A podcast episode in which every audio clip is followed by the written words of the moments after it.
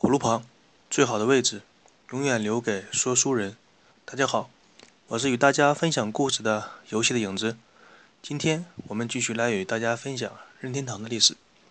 那么在今天的故事之前呢，先与大家闲聊几句。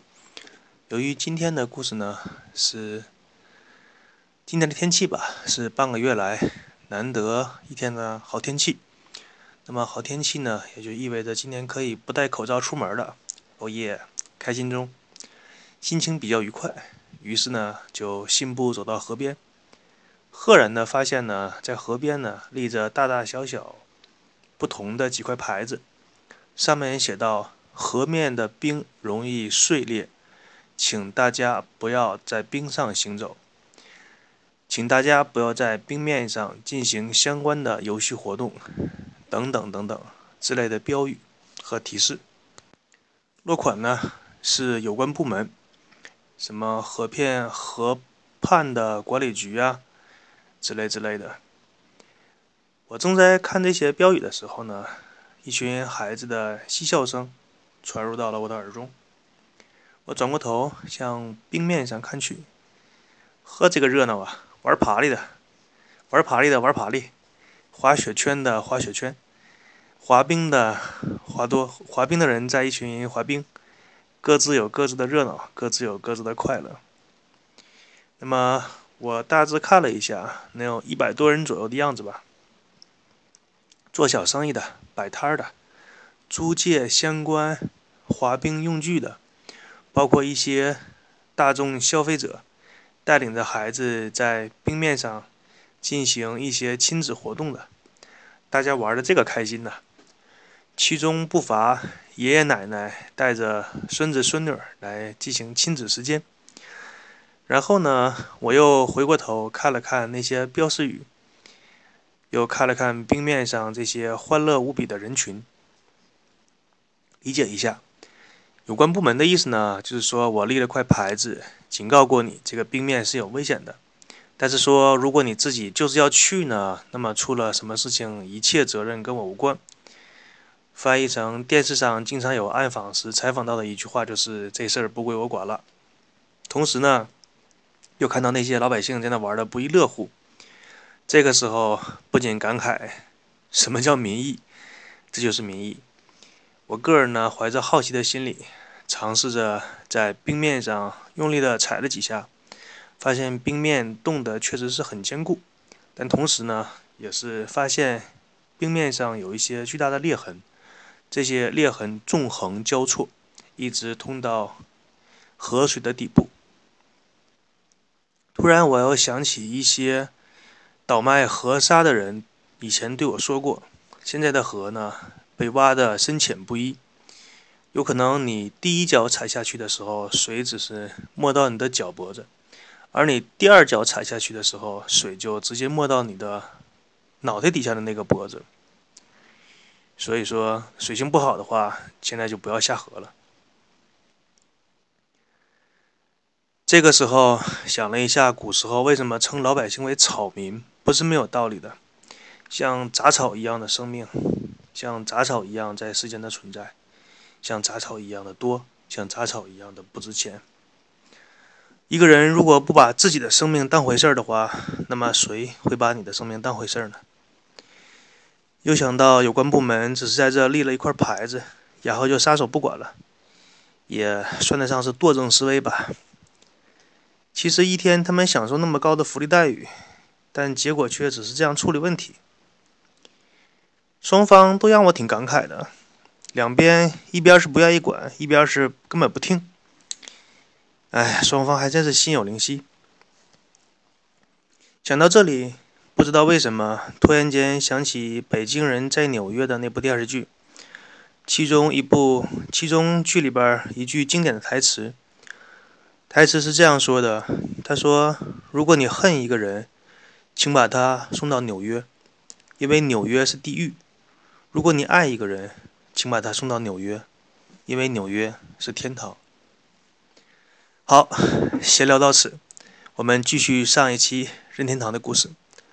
在最后结尾的时候，说到山内家族和荒村家族这个两个家族之间颇有反感，这个原因是为什么呢？这就根本的一个核心问题，就是涉及到新老家族之间的彼此看法不同。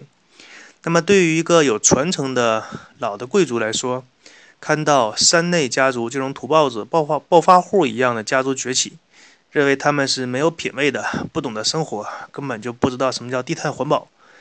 这个非常好理解。像我国有很多倒弄房地产起家或者是卖假药的，比如说像莆田系治疗不孕不育啊、男科疾病啊、性病梅毒啊之类的。这样致富起来的暴发户来说呢，社会上那种中产阶级或者是更高级一点的有钱人的贵族，是根本瞧不起这个人群的。虽然说你浑身上下到处都是名牌，都是金闪闪的颜色。但是你的眼神里边透露出“无知”这两个字，是你用橡皮怎么也擦不掉的。而往往也正是这种人，在出国旅行的时候，经常拿走人家厕所里边的卫生纸，随地吐痰。别人排队的时候，他他去排他去加号，在著名的西餐厅吃完饭之后，服务员给他打包，他说不要，老子有的是钱，不用打包。哎，这是巨土狂土啊，土到不行。一言不合呢，就在那里叫嚣：“你看不起中国人吗？”好像他们可以代表中国人一样。也正是因为拜这群人所赐，中国人在国际上的地位相当之低，在那些让那些有素质的中国人叫苦不迭。这就像是海派清口周立波自诩可以代表上海人之后呢，被许多网友骂出翔来，说你凭什么可以代表上海人？姚明那样的人才才可以说是代表上海人，而且当初被誉为是南州北郭，这与南北地域比较实力的对比方式呢，其实详细的说来是不在一个档次上的。记得淘宝有一年曾经做过详细的大数据调查，客户在购买完周立波的相关影像资料呢，大约有百分之七十到八十的人。会选择再买一份郭德纲的相声，但购买完郭德纲相声的顾客呢，却只有不到百分之七的人又买了一份周立波的相关的资料。所以双方的实力通过这一份调查就可见一斑。那么这一现象，用老百姓的理解，直白一点说，就是看完你周立波的节目，再看郭德纲的节目，依然觉得郭德纲的节目很搞笑、很优秀。那么看完郭德纲的节目，再回过来看周立波的节目，那就一文不值了。在这里，请允许我用东北的地方话来形容一下一文不值，就是说你周立波跟郭德纲比起来，啥也不是。好，继续回到我们的主题上来。那么荒村家族看不起山内家族，就是因为他觉得山内家族不过是暴发户。那么在山内家族为什么看不起荒村家族呢？这一点也是比较有趣的，就是说，你生在一个富贵之家，在山内博看来，觉得荒村这种老贵族只会靠父辈或者是再往上倒一辈爷爷那一辈积累起来的财富，来作威作福、大手大脚的生活，却根本不懂得什么叫做经商之道，也就是说，不懂得如何用钱去生钱。这就像是说，在花钱基本上是一个正常人都会做的事情，但是说想挣钱的话，却是极少数人类的精英才可以做得到。从这里拿多少，就可以看出山内家族还是自诩自己为精英家族的。虽然说他们同时也是拥有土包子那样的标签。好，大的背景环境和各位听众交代明白了。那么，正是因为两个家族这样彼此之间的鄙视，形成一个互相鄙视的链条。而命运总是喜欢捉弄人，命运三女神总是没事儿的时候喜欢搅一搅人类的那个池水。这个时候呢，八卦故事就在这样一个环境下开始：当美丽的杨子和人中俊杰的荒村两个人在舞池相遇之后。背景音乐响起，这是一首八十年代非常流行的一首歌曲。在这里，请允许我用荒腔走板跑调无极限的盗版嗓音，为大家把这首歌曲经典的歌词部分为大家朗嚎一下。身边有孩子的朋友，请抱远一点啊！你未曾见过我，我未曾见过你。年轻的朋友一见面呐，情投意又合。你不用介绍你，我不用介绍我。年轻的朋友在一起呀，比什么都快乐。溜溜的他哟，他哟我哟，心儿一个嘿嘿哟，心儿一个嘿嘿哟。好，感谢各位听众强烈的忍耐力，谢谢。这是著名的歌手费翔在八十年代非常流行的一首歌曲，歌曲的名字叫做《溜溜的她》，这个“她”是女字旁的“她”。感兴趣的朋友呢？可以去网上找一下原版来听一下。除了费翔唱的以外，其他所有的歌手唱的都是翻唱。当年费翔在内地的影响力，相当于现在的 TFBOYS 和周杰伦加起来的那些影响力吧。现在的明星歌手实在是太多，很难有谁真正做到在这个行业大哥的位置。但是在当初的那个年代，真的就只有一两个歌手是被大家所熟知的。回到我们的故事中来，经过了一段干柴烈火的相遇之后，于是就开始上演了才子配佳人的佳话，就如同迪士尼童话当中的故事，王子和公主从此过上了没羞没臊的生活。但是有情人之间永远会隔着一道不可逾越的鸿沟，在韩剧以及国内三流的影视剧当中，这道鸿沟。往往是老婆婆，但是今天我与大家分享的这个八卦故事当中，这一道鸿沟却是山内家族的家主山内博，这个岳父老泰山同样也是不能得罪的人物啊。曾经在和一个单位同事闲聊的时候，他提出了一个比较新颖的观点，他说：“你永远不要嫌房价贵，除非你一生只和你自己睡。”只要你选择娶老婆的话，那么这个时候就会跳出一个德高望重、才艺双馨的老艺术家，他的名字叫做老丈母娘。这个人会教育你，告诉你房子的重要性。所以说，在坊间，在坊间有一句戏谈，叫做“老丈母娘推动了房地产”。那么。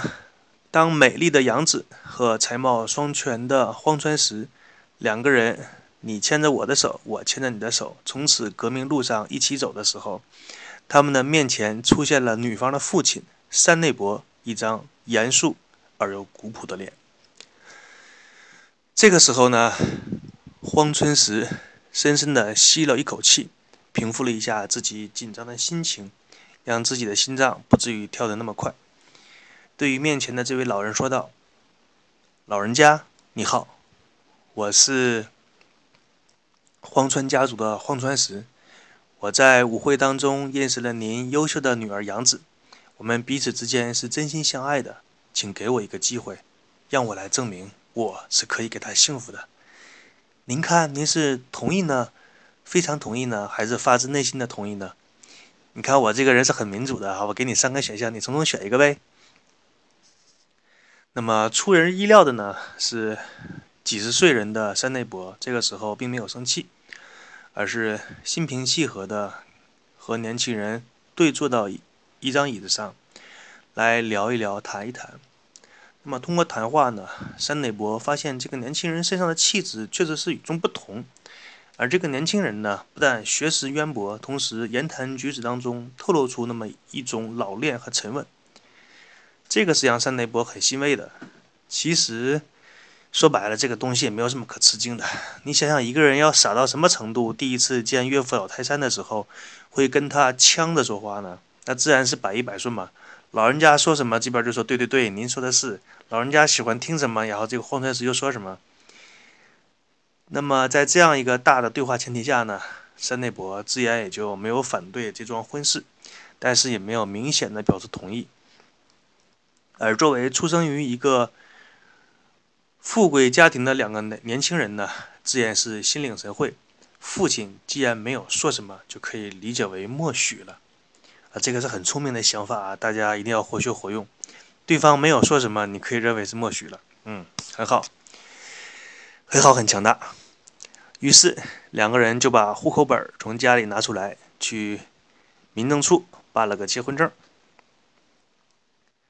那么，对于荒川石，他婚后的生活是什么样子？任天堂之后的历史又怎历经了怎样的变化？这一切，请也允许我在下一次的故事当中与大家分享。那么，我是与大家分享故事的游戏的影子。我们下一次再见。祝大家呼吸的每一口空气都是清爽而又健康的。